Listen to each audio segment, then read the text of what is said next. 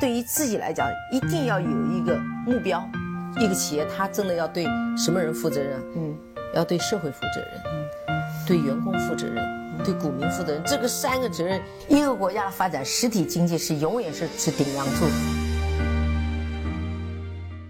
各位好啊，给你一个真实生动的格力电器，我们给的比你要的多。今天啊，又是一个周五啊，八月二十一号啊，我们来分享一篇雪球的作者叫洛阳小散户啊，他写的一篇文章叫《保守决定我们的下限，运气呢决定我们的上限》。这篇文章呢写的很实在，语言呢也都非常的朴实无华。但是我觉得，如果你真正的用心去读它，用心去感受它，能够带给我们的思考和我们的反思还是很多的。那他呢，也是说了一些他在股市中的一些经历吧。我们就随着作者的一些经历呢，也看一看我们在这个市场中啊，整整个是如何进入的，如何跌宕起伏的，尤其是在最近这样的一个啊波波动动的市场中吧。作者说，我第一次入市呢，把我自己所有的资产啊，四万元。投入了股市，牛市入市，最终亏损两万多，退出股市。这个其实和当年白老师一样啊，二千零五年、零六年开始牛市慢慢起来的时候，也是怀揣着一颗亿万富翁的梦啊，进入到这个市场，也是第一次，也是亏损出局。他说，失败的原因呢很复杂，比如说没有经验，比如说没有知识。但是呢，我认为最核心的问题呢，是对于对股票的认知啊，完全是错误的。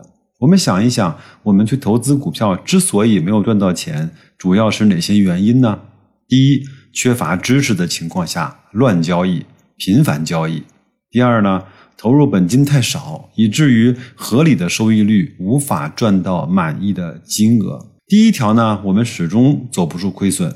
第二条造成我们无法接受合理的收益预期，就算接受也赚不到几个钱。所以呢，很多人说，在本金少的时候应该大胆一些，应该去投机一些，应该去做那些更加高风险高回报的事情。但是真的是这样吗？他说：“我第一次入市啊，因为只有四万块钱，加上呢我没有正确的价值观，所以我很难接受年化收益是百分之十。”我就想快速翻倍，所以呢，只能够每天都去寻找那些机会，以至于犯了第一条乱交易的错误。直到几年后啊，大概应该是二零一二年吧，我觉得呢，社会上几乎没有人讨论股票了。我向同事和朋友积极推荐，我告诉他们，现在的股市呢一定是底部，只要现在买入指数基金就可以大赚一笔。最后呢，别人都不相信，我为了证明自己，重仓买了指数基金。当时还是在某个基金公司的网站上用网银来去购买的。具体的时间点和金额呢，作者说他有点记不住了。那中间呢，并非是一帆风顺。二零一二年虽然已经很低了，但是仍然是非常非常的低迷，股价呢经常的大幅下跌。好在我当时重仓持有的是指数基金，没有每天去盯着股票。后来呢，靠着这一次对底部的判断，赚了大概不到二十万，基本上也奠定了我的本金的基础。我相信他这次应该是经历了二零一五年那次五幺七八的一个小牛市，对吧？他说我这一次能赚到钱呢，最大的原因啊，就在于第二条，我投入了足够的本金。那为什么我敢于投入足够的本金呢？完全是因为当时的股市长期在底部徘徊，社会上完全没有人关注。依据这一点，我判断对于指数来说有足够的安全边际。这就是我在股市上最早的大额的收益来源。我为什么今天一直都没有进化成那种高估值成长股的风格呢？和二零一二和二零一三那两年真的是非常的黑暗，白老师也是完整的经历经历了那个几年啊。他说，以与那两年的经历呢有很大的关系。有的朋友可能有印象，当时的余额宝啊一经推出，利率竟然高达百分之六以上，相当于你现金存在余额宝里的市盈率低到十几倍。那当时最优秀的茅台呢，市盈率竟然跌到十倍以内，你敢相信吗？当你经过历史、见过历史，你就不会觉得某某股票一定没有风险，你也不会说某某股只输时间。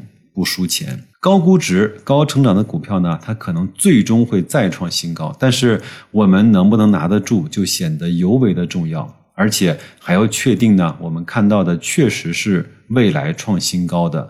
因为历史上的优秀成长股至少是一半是再也无人问津的，我觉得这个比例都低了啊。我们很难去看到这些失败的成长，因为它再也无人吹捧，再也无人提及。所以我说呢，保守决定我们投资的下限，因为有足够的安全边际，你才敢于投入重金。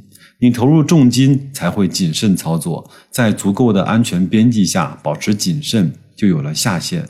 只有我们的心态稳定的随波逐流的时候，才能够保证看到大风大浪。很多投资者呢，在股市上赚不到钱。我认为最重要的一点就是看到了别人赚钱，没有看到别人亏损。分享成功的案例呢，大有人在；敢于分享失败的案例少之又少，这就是错误的引导。在在这儿呢，我也给大家推荐一本雪球啊当年出的书啊，叫《关灯吃面》，他也讲了很多人在投资上亏大钱的真实的血淋淋的案例。如果各位想去看的话，可以去自行购买，好吧？当然，如果你们要想听的话，我在这本书读完之后，也可以把那本书慢慢的一章一章的分享给各位啊。成功呢，本不可复制，失败却可以避免。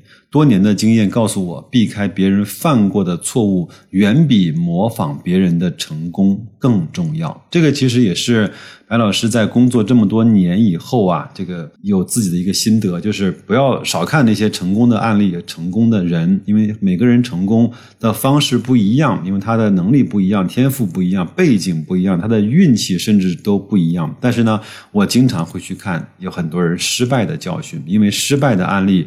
大多数是一样的。那看到了别人很多的失败的教训，包括当年我也是不断的在翻看吴晓波写那本叫《大败局》，那也是让自己少走了很多的弯路，也帮助自己更多的去认识到自己难以逃脱的人性的弱点和在内心深处属于白老师自己的那些小劣根性。这些事情对我们才是真正的。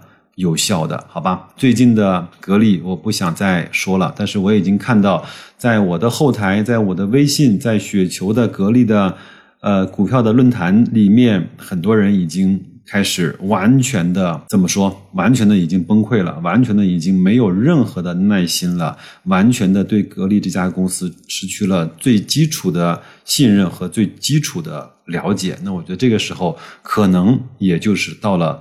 那个临界点即将要来的时候，我们再有点耐心，好吗？因为至少我从当年的二零一几年开始投资格力的话，也经历了它的辉煌，也经历它的疯狂的上涨，也经历了它腰斩般的下跌，也经历了它啊长时间的停牌，也经历了它不分红的黑天鹅，好吗？这种各种各样的事情，我们都经历了过之后，我们才知道哦，原来这些。大风大浪来了之后，我们都能扛得住。在这样的情况下，我们依然能够云淡风轻的去看整个现在格力，包括和这些无论是我们叫三傻还是这样的四傻，慢慢的去随着这个市场去慢慢的找到它自己的估值的定位的这样的一个过程。这个过程，如果你仔细的去体会，享受到它最精髓的部分，我相信对你在投资上的能力提提升一定是有帮助的。